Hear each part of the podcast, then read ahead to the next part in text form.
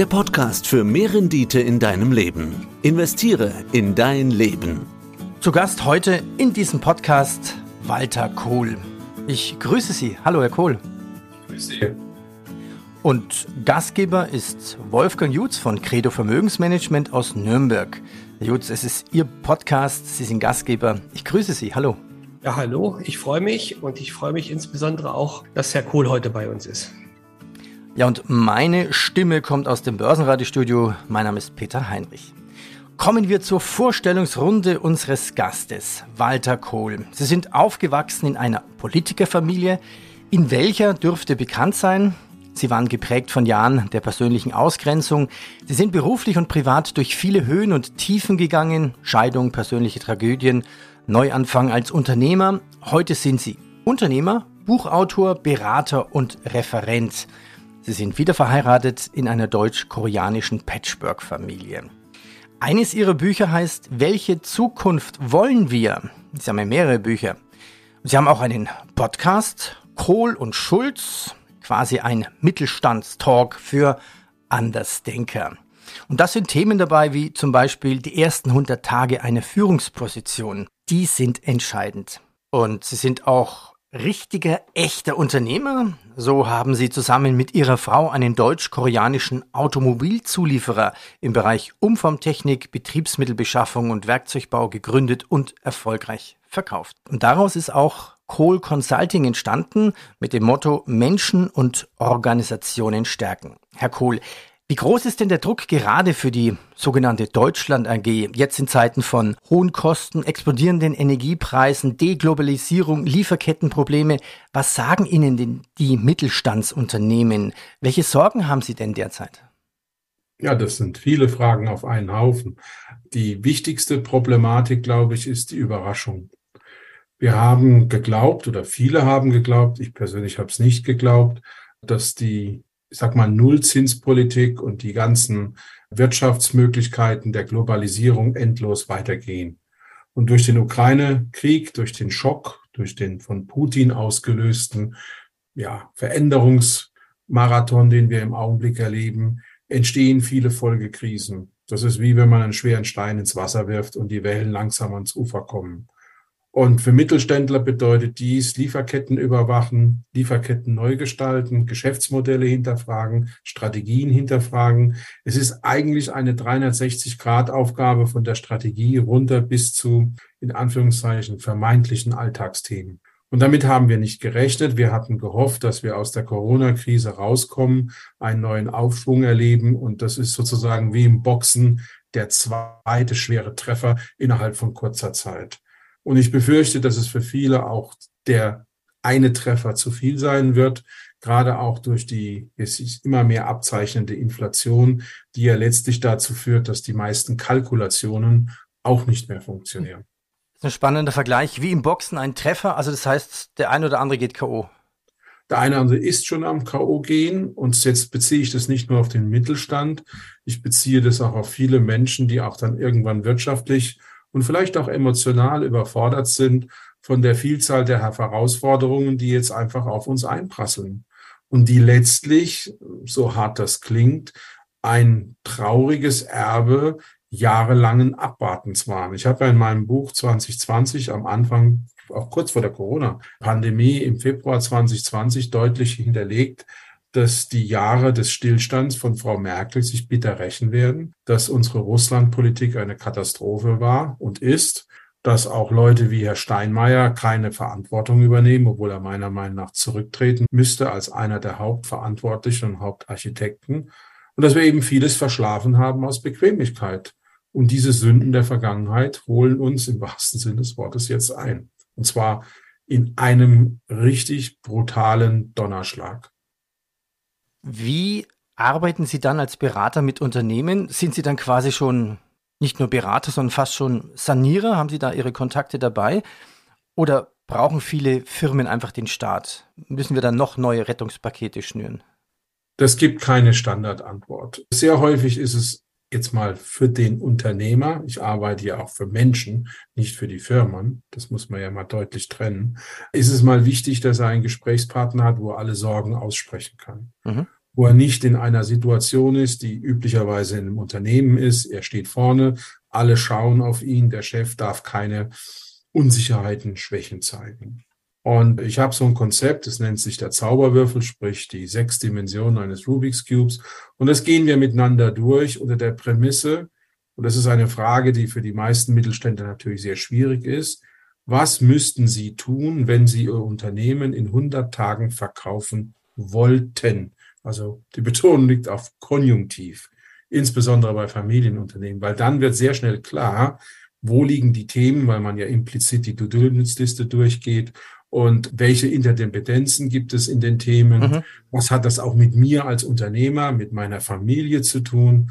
Und dann versuche ich als nächstes den Faktenteil vom emotionalen Teil auszusortieren weil das die Verbindung von beiden wird sehr schnell toxisch. Wie kommen Sie eigentlich gerade auf diese Zeit 100 Tage, diese so verdammt kurz? Das ist ja ehrlich, jetzt würde man sagen, komm, jetzt machen wir mal Probesterben. Was ist, wenn du morgen als Unternehmer nicht mehr da warst? Da ist. Ja, nein, nein, ich habe gesagt, verkaufen, das genaue Gegenteil. Ja, ja, verkaufen, aber 100 Tage ist es so, so, so kurz, so, so, so kurz? Ja, weil wenn ich ein Unternehmen in 100 Tagen verkaufen könnte, mhm. ist die Bude auf Deutsch gesagt in Ordnung. Stimmt. Und wenn ich ein Unternehmen in 100 Tagen jetzt mal rein hypothetisch gesprochen nur mit Abschlägen verkaufen kann, weil Kunden, weil Lieferketten, weil Management, weil was weiß ich, Investitionsstau oder sonstige Themen herrschen, dann habe ich ja automatisch die Fokussierung auf den Punkt. Mhm. Und wenn ich jetzt sagen würde, in drei Jahren, dann sagt Neder, das sind ja dann tausend Tage, um jetzt mal die Zahlen hier zu erweitern, dann sagt ja jeder, ja, das ist ja noch weit hin. Aber 100 Tage bedeutet Stand up and go. Und ich bin ein großer Fan von Stand up and go, weil wenn Krise, dann Krise, aber dann auch bitte richtig Krise. Bin ich ja selbst auch mittelständischer Unternehmer und ähm, habe oftmals Einfluss auf die Strukturen und die Prozesse, die ich abbilde. Aber das Schwierigste ist dieses Thema Nachfolgeregelung. Mhm. Also jemanden zu finden, der ein mittelständisches Unternehmen übernehmen möchte und der vor allen Dingen auch dieses Herzblut und diese Arbeit reinstecken möchte, die ich über all die Jahre und Jahrzehnte reingesteckt habe, da gibt es jetzt nicht so viele, muss man ehrlicherweise auch sagen. Ja. Und dieses Nachfolgethema und dass die Familie diese Dinge auch mitträgt, das ist eine der größten Herausforderungen in meinen Augen. Die Strukturen und die Prozesse und auch eine zweite Führungsebene, wenn das Unternehmen wächst, das lässt sich relativ einfach und relativ schnell handeln. Die menschliche Ebene ist deutlich schwieriger. Da stimme ich Ihnen zu. Aber die Frage war ja, was tun Sie mit Mittelständlern, die sich jetzt an Sie wenden und die heute fragen, Herr Kohl, können Sie mir helfen, dieses oder jenes Thema? Ja. Die Nachfolgefrage, das habe ich durchaus auch, solche Themen, bedeutet ja letztlich zweierlei. Das ist ja zum ersten Mal die Frage des, ich, ich nenne es jetzt mal in Anführungszeichen, Gehenden. Bist du wirklich bereit zu gehen? Bist du wirklich bereit loszulassen? Wer bist du denn später mal ohne deine Firma, ohne deine Visitenkarte? Definierst du dich über die Firma oder definierst du dich von innen, von dir selbst, aus der Person? Das ist die eine Hälfte der Diskussion. Und die andere Hälfte der Diskussion, und da gebe ich Ihnen völlig recht, es ist unglaublich schwer, Nachfolger zu finden. Und viele glauben einfach, dass ich sozusagen auch diese Ochsentour des Unternehmertums entweder sich nicht zumuten wollen oder meinen, sie brauchen, sie können andere Wege gehen und trotzdem genauso erfolgreich sein wie ein Unternehmer. Ich persönlich halte das für ein Irrtum und ich bin auch sicher, dass die Zeitenwende, die wir jetzt erleben, zeigen wird, dass wir in vielen Bereichen durchaus noch eine Schippe drauflegen müssen in unserem Arbeitsverhalten als Gesellschaft und nicht weniger, sondern eher mehr und vor allen Dingen auch wettbewerbsorientierter arbeiten werden müssen. Ja, Sie haben auch in Ihrem Buch gesagt, den Weg des Lebens zu gehen bedeutet zumeist nicht zu wissen, was uns hinter der nächsten Ecke erwartet, keine Sicherheit zu haben und nicht zu wissen, wie es mit uns weitergehen wird. Und das ist ja, wenn man Verantwortung für andere hat, nochmal eine Stufe schärfer. Also wenn ich Unternehmer bin und auch noch mittelständisch bin, dann bin ich ja auch wie so ein kleines Boot zwar ein Schnellboot, aber ich bin ein Boot und muss mit diesen Unsicherheiten eben auch leben können. Und ich glaube, dass uns in den nächsten Jahren und Jahrzehnten noch viel mehr Unsicherheiten als in der Vergangenheit bevorstehen. Weil wir noch nicht mal wissen, wie morgen die Energiepreise sind, geschweige denn, wie sich Lieferketten und all das neu definieren werden. So von daher ähm, gehört eben da auch eine ganze Portion Mut dazu, bin ich der Meinung. Jein, sage ich jetzt mal ganz bewusst. Ja, ich stimme Ihnen zu, es gehört Mut dazu, aber nein, auch die vergangenen Zeiten hatten ihre erheblichen Herausforderungen. Ich will Ihnen das an einem Beispiel illustrieren. Wir haben 2004, 2005 im Winter unsere Firma, einen Zulieferer für Presstechnik, gegründet, für Umformtechnik und waren ja im Aufbau und gerade so am Durchbruch im Markt. Und dann kam die Finanzkrise. Ja. Sie kam ja letztlich über Nacht. Sie kam aus ja. einer Ecke, die kein Mittelständler vermutet hat, wenn Sie sich zurückerinnern. Und ich weiß noch, innerhalb von kürzester Zeit wurden alle neuen Automobilprojekte auf Eis gelegt. Ja. Das heißt, wir haben über ein Jahr keine Anfragen bekommen.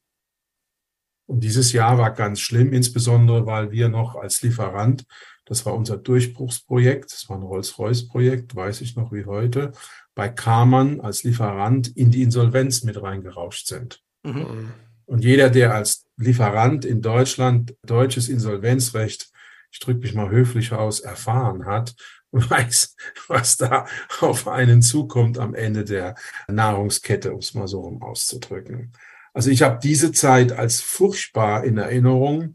Und ich glaube, wenn man jetzt zurückgeht in den letzten Jahren und Jahrzehnten, haben wir immer wieder Zeiten gehabt, wo auch die Menschen keine Perspektive für sich hatten, nach dem Ölschock zum Beispiel oder ähnliche Dinge. Wir haben jetzt das Glück gehabt, dass wir, ich nenne das mal, gekaufte Zeit erlebt haben durch die Nullzinspolitik und diese Themen. Aber das wird uns natürlich jetzt alles einholen. Und die Unsicherheit wird erheblich sein. Und deshalb habe ich ja in der ersten Antwort gesagt, ich versuche mit Menschen zu arbeiten und ich versuche das Emotionale und das Faktische voneinander zu trennen.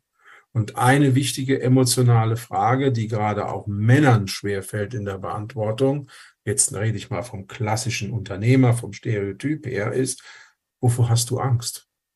Was denkst du, wenn du abends um elf im Bett liegst? Weil das und, ist ja die Frage, die alles entscheidet auf der Motivations-, auf der Kraft und auch ein Stück weit auf der Ausdauer, Leidensfähigkeitsseite. Und was ist die typische Antwort von den Unternehmen, die Sie beraten? Da gibt es keine typische Antwort. Das kann von persönlichen Problemen sein bis zu, mein Vater hat es geschafft, ich schaffe es nicht, ja. ich traue mir es nicht mehr zu. Das ist sehr häufig in der zweiten und dritten Generation ein Thema bis hin zu, warum tue ich mir diesen Wahnsinn, diesen Schwachsinn überhaupt noch an? Ich werde nur ausgenommen von Kunden, von Finanzamt. Alle wollen was von mir. Ich bin doch kein Masochist. Also es ist eine ganz große Bandbreite und meistens ist es auch für eine Person eine Mehrzahl von Themen. Deshalb spreche ich ja bewusst von diesem Aussortieren. Und dann kann man auch sagen, okay, bist du wirklich der Meinung, wenn du, und das ist ein beliebtes Spiel, was ich mit den Leuten mache, heute in zehn Jahren zurückblickst, also nehmen wir mal an September 2032, würdest du dich dann noch über diese Punkte aufregen? Wie kannst du dir vorstellen, dass du in 2032 zurückblickend auf dieses konkrete Problem reagieren würdest? Was würdest du dir vorstellen, ist dann rückblickend die richtige Antwort gewesen? Und indem man einfach den Menschen auch ein Stück weit Erleichterung gibt, indem man ihnen ein Forum gibt, einen geschützten Raum, wo sie sich auf Deutsch gesagt mal auch auskotzen können. Ich benutze bewusst diese Vokabel, weil es ist ja auch was Reinigendes, ja. An einem, an einem Ort, der nicht Teil des Unternehmens, der nicht Teil der Familie ist, dass es nicht in die Ehe zum Beispiel reingeht und solche Themen mehr. Da fängt dann schon Kraftentwicklung an. Walter Kohl, der erfolgreiche Unternehmer, jetzt natürlich auch Unternehmensberater. Aus meinem Bauch heraus würde ich sagen, Walter Kohl auch der Lebensphilosoph oder ich würde sie auch ein bisschen als Philosoph bezeichnen, Berater für alle Lebenslagen. Sie haben noch ein Buch. Was für manche Lebenslagen, da muss ich Ihnen jetzt leider ins Wort fallen.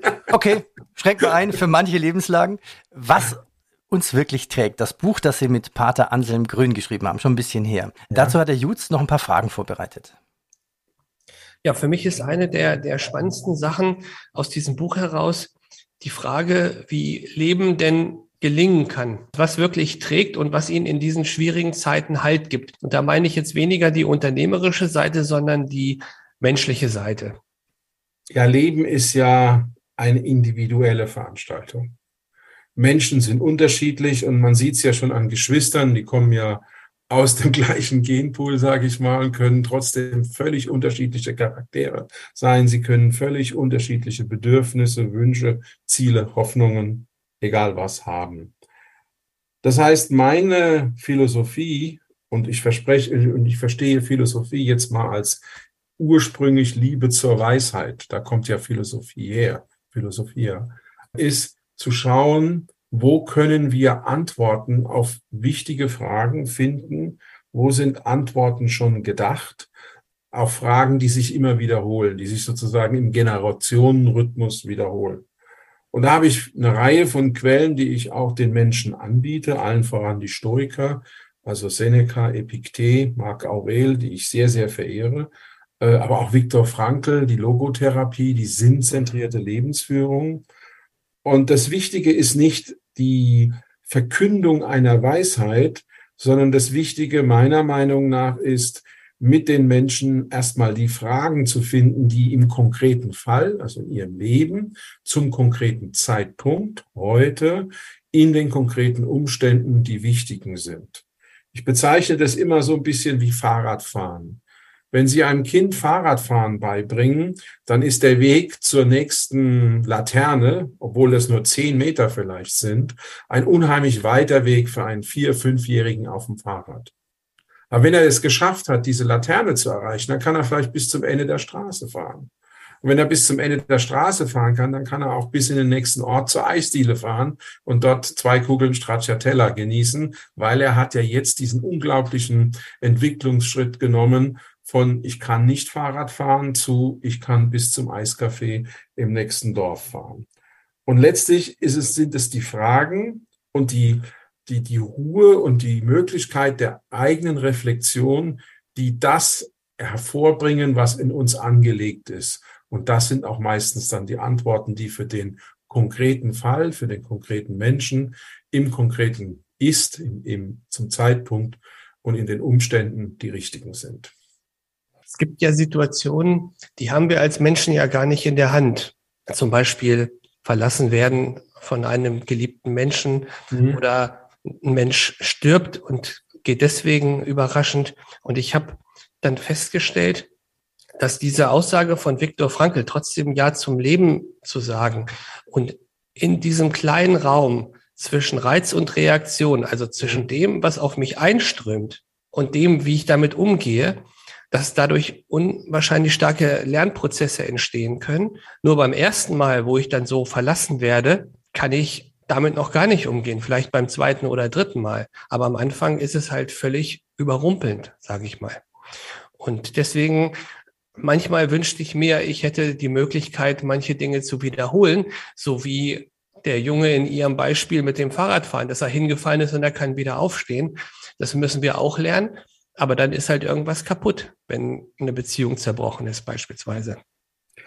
Ja, das sind jetzt verschiedene Aspekte in einem, in einer Aussage. Die würde ich gerne ein bisschen einzeln anschauen. Ja, gerne. Nehmen wir als allererstes den Trauerfall. Ich arbeite ja im Bereich Suizidprävention, wie Sie vielleicht wissen, mhm. und habe dadurch natürlich auch mit vielen Menschen zu tun, die zum Beispiel einen Suizid in ihrem nächsten oder näheren Umfeld haben, Familie, Freundeskreis. Und sehr häufig kommt dann die Frage, ja, warum hat er oder sie das getan? Und die Menschen stecken in dieser Sackgasse fest, die da heißt, ich kann das ja gar nicht verstehen. Und mein Hinweis an diese Leute, meine Idee, ich sage bewusst nicht Ratschlag, weil es mir nicht zusteht, sondern das heißt, meine Idee ist eine Erfahrung, die ich am Grab meiner Mutter gemacht habe, die, wie Sie wissen, im Juli 2001 durch Suizid in meinem Kinderzimmer, in meinem Kinderbett aus dem Leben geschieden ist. Also eine im wahrsten Sinne des Wortes sehr nahe, nahegehende Situation. Und ich saß eines Tages am Grab meiner Mutter, ist so eine kleine Steinbank, kann man schön sitzen.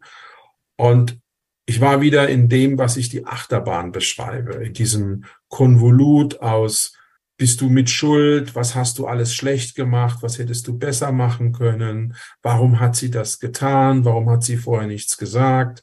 Also Sie können sich das vorstellen, dieser Wahnsinn, der da in einem tobt.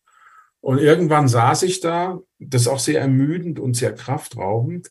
Und da meldete sich eine andere Stimme in mir. Wir sind ja oft auch ein inneres Konzert oder eine innere Kakophonie, wie man so schön sagt. Und diese Stimme sagte, Walter, will deine Mutter, dass du unter ihrer Entscheidung leidest? Und was war die Antwort? Nein, will sie nicht. Und die zweite Frage war, will sie, dass du dein Leben auf die Reihe kriegst? Antwort offensichtlich ja. Und die dritte Frage war, in dieser Situation, ja, warum tust du es nicht? Und wenn ich das mit Menschen bespreche, die Hinterbliebene zum Beispiel sind, dann schauen die mich an und sagen Dinge wie, das habe ich mir noch nie so überlegt, Herr Kohl. Das, hab, das ist für mich eine andere Sicht der Dinge. Und das ist, glaube ich, eine ganz wichtige Herausforderung in solchen, sage ich jetzt mal bewusst, existenziellen oder auch biografisch schwierigen Momenten, dass wir eine andere Perspektive einnehmen, einen, einen Perspektivwechsel vornehmen. Und mir hat zum Beispiel jetzt im Kontext des Todes meiner Mutter diese, diese drei Fragen haben mir da sehr, sehr geholfen. Und das wäre jetzt zum Beispiel eine Variante zu sagen, wie gehe ich mit dem Tod eines geliebten Menschen um? Wie bewahre ich sein Vermächtnis? Und Vermächtnis für mich bedeutet zum Beispiel ganz profan, wir haben bei uns im Wohnzimmer für alle, die wir lieben, lebendig und tot ein Symbol stehen etwas, was für diese Person sozusagen steht. Ob das jetzt eine Sonnenbrille ist oder irgendwas anderes, egal. Diese Menschen sind noch da. Wir haben sie nicht vergessen, aber wir können auch mit ihrem Weggang sozusagen leben. Und ich glaube, da steckt auch ein Stück weit Versöhnung drin. Versöhnung ist ein gutes Stichwort. Sie haben ja auch diesen Weg der Versöhnung beschrieben und haben dann ja auch fünf konkrete Schritte sozusagen benannt, wie diese Versöhnung stattfinden kann. Möchten Sie da noch zu diesem Weg der Versöhnung noch etwas drauf eingehen? Gerne. Wobei ich äh, ergänzen muss, es ist nicht der Weg der Versöhnung, sondern es ist der Weg der einseitigen Versöhnung. Das macht einen ganz, ganz großen Unterschied, weil, nehmen wir mal an, Herr Jutz, wir beide wären jetzt seit Ewigkeiten gut befreundet, hätten einen Riesenstreit und wir kriegen den nicht geregelt zwischen uns. Wenn ich dann versuche, mich mit ihnen zu versöhnen, dann brauche ich sie ja. Aber sie würden sagen, Mensch, mit dem Walter Kohl, der war so furchtbar, mit dem will ich nie wieder was zu tun haben. Und wenn ich den auf 100 Meter sehe, drehe ich mich rum. Was mache ich in so einem Fall? Oder auch im Fall meiner Mutter, Stichwort Suizid, wo es ja kein Gespräch mehr geben kann. Und die einseitige Versöhnung zielt darauf hin, dass man in sich in den fünf Schritten, ich kann sie kurz aufzählen, der erste Schritt ist der Daumenschritt, also es geht an den fünf Fingern der Hand. Da legen wir ein Anliegen fest, was wir nur für uns alleine lösen können. Beispiel, ich will Frieden mit dem Tod meiner Mutter. Das wäre ein Anliegen, das nur in mir liegt. Aber es kann ja nicht sein, dass ich sage, ich will mich mit Mama versöhnen und brauche ein Gespräch, weil sie liegt ja im Grab. Stellen Sie, oder in unserem Fall. Dann kommt der zweite Schritt, das ist der Zeigefingerschritt, der zeigt auf. Das will heißen, wir schreiben alles auf, was zu diesem Thema gehört. Praktisch wie so eine Art Sammlung von YouTube-Videos auf Papier, wo wir die Szenen schildern für uns und zwar nicht unbedingt, was konkret passiert ist, sondern viel wichtiger, was wir dabei gefühlt haben. Und aus diesem, aus dieser Essenz der Gefühle die da heißen können, betrogen worden sein oder Angst oder was auch immer, können wir dann im dritten Schritt, das ist der Mittelfingerschritt, der stärkste Finger, sagen, ich mache einen Energiewandel. Ich, ich setze dem eine neue Antwort entgegen. Ja? Und diese neue Antwort führt dann dazu, im vierten Schritt, der Ringfinger, dass ich auch mit mir einen Friedensvertrag schließen kann, weil der Ringfinger steht ja für einen Vertrag, letztlich um dann im letzten und fünften Schritt zu sagen, kleiner Finger, was tue ich denn jetzt? Und ich gebe Ihnen ein Beispiel, was das schön zusammenfasst. Ich habe mal einen Musiker begleitet, gecoacht, der große Probleme mit seinem verstorbenen Vater hatte, weil aus vielerlei Gründen er gesagt hat, letztlich hat mein Vater mein Leben ruiniert. Und wir sind durch diese fünf Schritte durchgegangen. Er hat für sich einen einseitigen Frieden gefunden und sagte am Ende zu mir, Walter, ich möchte drei Dinge tun. Und sage ich, was willst du denn tun? Ja, erstens, ich werde eine Collage machen mit meinen Eltern, meiner Mutter, meinem Vater, Bilder, die ich in einem Rahmen an die Wand in meinem Schlafzimmer hänge. Ich möchte meine Eltern bei mir haben. Zweitens, ich werde mich um das Grab meines Vaters kümmern, was völlig verwildert war, wo er sonst nie hingegangen ist, über Jahre, nicht sogar Jahrzehnte.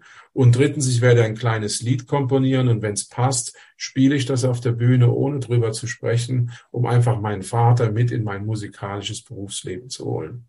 Und das war dann sein Ausdruck von Frieden. Sein neuer, einseitiger Weg, ein Weg der einseitigen Versöhnung und damit auch für ihn eine Riesenkraftquelle. Und das kann man auch jetzt mal den ähm, Zirkelschluss zu den Unternehmern zu bringen, auch sehr häufig in Unternehmer, Familien, Unternehmern, Menschen finden, weil eben auch biografische Verletzungen da sind und wenn man die gelöst hat, dann entsteht auch Kraft für die Krisenbewältigung im aktuellen Zustand. Aus den Wunden der Vergangenheit Perlen machen. Das ist ja so eine Aussage von Hildegard von Bingen und das trifft es vielleicht ganz gut. Absolut. Das ist ja auch ein Buch von Amsen Grün, was mich sehr inspiriert hat. Und das ist ja eine urchristliche, wie soll ich mal sagen, Idee der Wandlung. Ich meine, das Osterfest und all diese Themen, die Kommunion sind ja Wandlungsereignisse und letztlich habe ich mir da viel abgeguckt. Genau, und das hat ja auch viel dann mit den Brüchen im Leben zu tun, die wir auch schon mal thematisiert hatten. Wie gehe ich mit den Brüchen im Leben um und wie kann ich letzten Endes aus dem was Gutes, Neues gestalten und wie kann ich auch wieder neu Vertrauen investieren und Vertrauen Ganz schaffen. Wichtig. Ganz wichtig, ja. Nach dem Motto, einmal belogen, immer belogen werden. Klassiker bei Scheidungsthemen zum Beispiel. Ne? Wenn sie dann sagt, oh, alle Männer sind so und so und er sagt, alle Frauen sind so und so und, und, und. Und Vertrauen ist letztlich auch eine Frage der inneren Souveränität. Davon bin ich überzeugt. Menschen, die nicht vertrauen können, sind nicht souverän. Sind genau. Macht und ja, Macht und Dominanz oder kontrollorientiert, sind im Regelfall Diktatoren, ob sie jetzt auf der großen politischen Bühne Diktatoren sind oder im kleinen, in Anführungszeichen, persönlichen Umfeld, Familie oder ähm, Unternehmen oder Abteilung oder egal, wo sie halt tätig sind.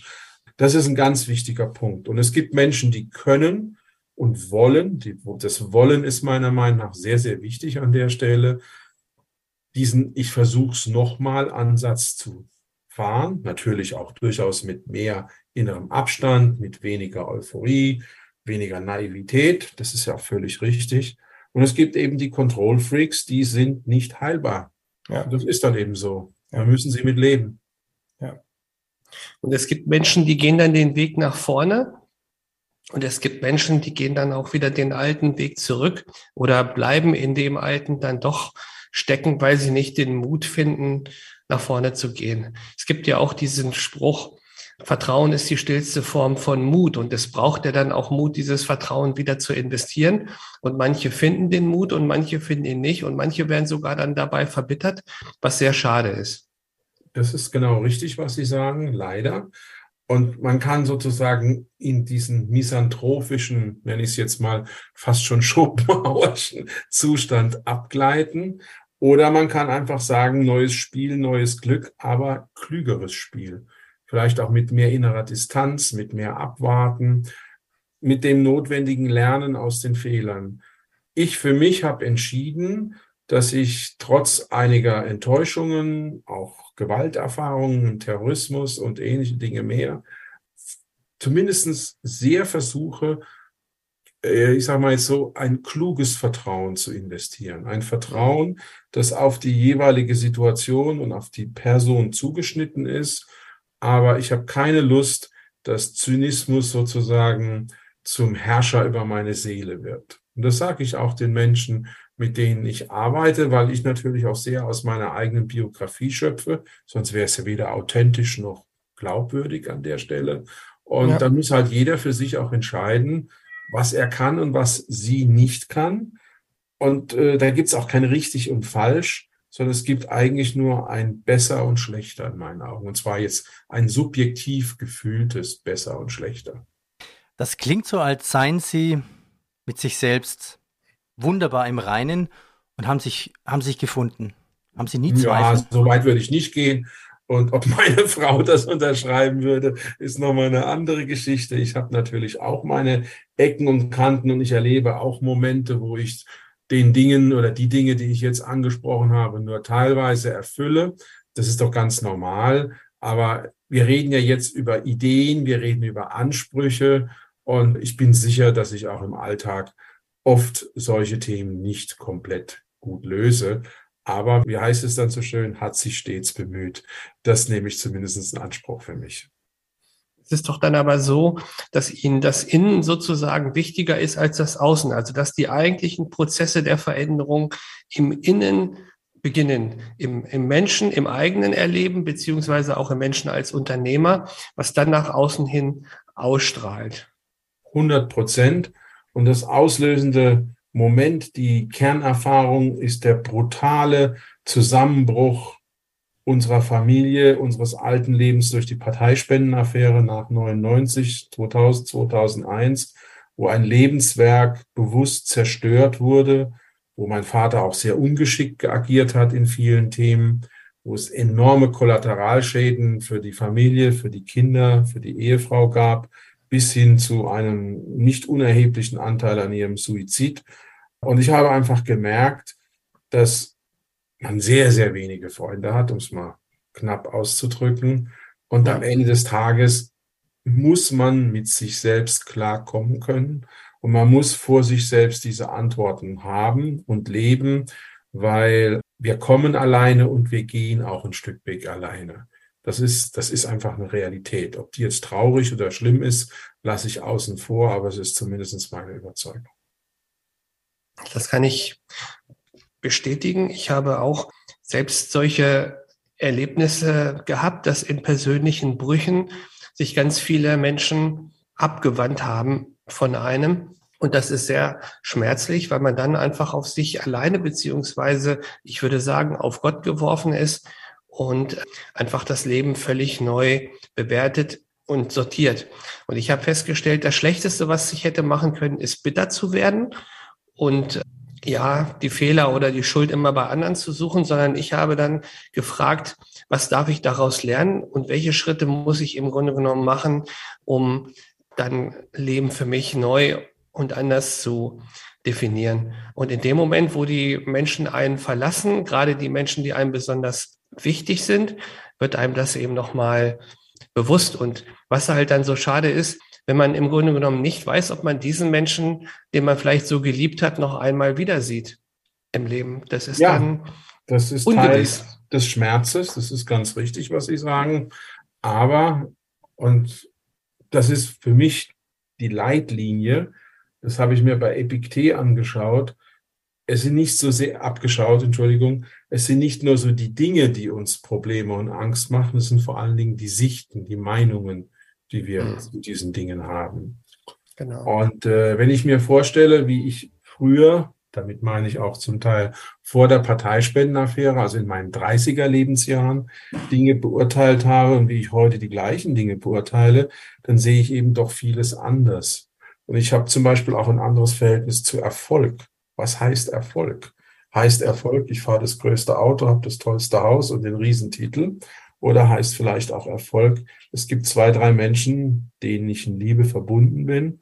Und es gibt zwei, drei Menschen, denen ich helfen konnte und denen ich ein Stück weit Lebensweg Unterstützung geben konnte. Ja. Und das ist dann sehr leise, um es jetzt mal in Ihren Worten zu machen. Und ich empfinde diese, diese Stille als enorm angenehm. Und es ist auch ein Ausstieg aus diesem heute auch durch manche soziale Medien verstärkten Voyeurismus und guck mal, wie toll bin ich und all diese. Dinge. Ich will immer weniger toll sein. Ich will eigentlich immer mehr zufrieden und glücklich sein. Das ist für mich viel wichtiger geworden. Ja. Das bringt mich sehr zum Nachdenken. Also es bringt einen guten Ausblick letzten Endes mit sich, nämlich die Frage, welche Zukunft wollen wir? Also wollen wir immer mehr das Außen, das Geld, den Erfolg, die Macht oder wollen wir, so wie Sie sagen, glücklich werden, Beziehungen, an Beziehungen bauen, Vertrauen aufbauen, langfristige Partnerschaften auch als Unternehmer mit Lieferanten oder mit Kunden aufbauen. Das ist doch dann auch die Frage. Will man vertrauenswürdig sein mit seinen Produkten und Dienstleistungen? Ich glaube, es ist eine Frage der Dosierung.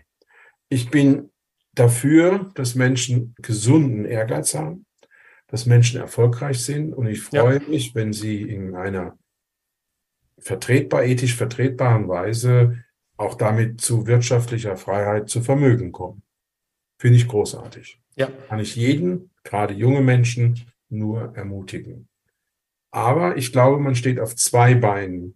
Ein Bein ist die wirtschaftliche Freiheit und ich weiß, von was ich spreche, weil ich nach der Parteispendenaffäre einen kompletten wirtschaftlichen Absturz erleben musste. Ich war für Headhunter nicht mal mehr annahmefähig mit meinem verbrannten Namen, wie Sie sich ausgedrückt haben, trotz hervorragender Credentials. Ich habe letztlich zwei, drei Jahre auf dem Niveau Hartz IV gelebt als Anfangsunternehmer, um überhaupt wieder einen Neustart hinzulegen. Und ich weiß, dass es die materiellen Dinge gibt und dass sie auch eine Wichtigkeit haben. Deshalb widerspreche ich Menschen, die sagen, ja, Geld ist nicht wichtig und so, aber doch Geld hat auch was mit Freiheit, mit Energie und auch mit der Fähigkeit zur Gestaltung zu tun. Wir leben in einer materiellen Welt, das ist einfach eine Realität. Auf der anderen Seite, und jetzt bin ich wieder beim Thema Dosierung, brauchen wir ein zweites Standbein, eine gesunde Balance, und das nenne ich die Harmonie im Innen. Und da habe ich sehr viel von Stephen Covey gelernt, der hat für mich ein bahnbrechendes Buch geschrieben, die sieben Gewohnheiten, empfehle ich allen. Und die ersten drei dieser sieben Gewohnheiten sind eben diese Gewohnheiten im Innen.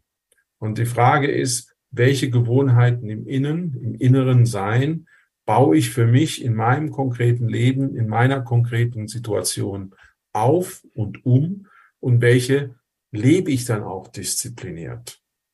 Ja? Dazu gehört zum Beispiel auch Nein sagen können. Dazu mhm. gehört, was heißt Resilienz? Resilienz heißt für mich nicht nur Widerstandsfähigkeit, sondern auch die Fähigkeit, über den eigenen Schatten zu springen. Die Fähigkeit zu lernen, zu sagen, hey shit, da habe ich aber echt voll, Entschuldigung, Scheiße gebaut. Ne? Da bin ich richtig an die Wand gefahren damit. Und jetzt ist es an mir zu sagen, ich gehe zu den Menschen hin, ich entschuldige mich, ich setze das neu auf. Das ist auch für mich ein Ausdruck von Resilienz und Souveränität. Also Sie sehen, das ist für mich ja. wie so eine Waage. Das muss in der Dosierung und in der Ausgewogenheit stimmen. Walter Kohl, der erfolgreiche Unternehmer, der Unternehmensberater. Walter Kohl, der Lebensphilosoph, Berater für bestimmte Lebenslagen. Wir haben viel gelernt. Walter Kohl mit Liebe zur Weisheit, die Gewohnheiten im Inneren, was heißt Erfolg? Wir haben auch eine Forderung gehört, zum Beispiel eine politische, zum Beispiel Steinmeier sollte zurücktreten. Krisen sind normal, Liebe zur Weisheit, der Weg zur einseitigen Versöhnung. Herr Kohl, vielen Dank. Quasi Stand up and go. Dankeschön. Vielen Dank für das Interview. Nützliches Wissen, ganz praktische Tipps und eine extra Portion Ermutigung. Das war der Podcast Investiere in dein Leben.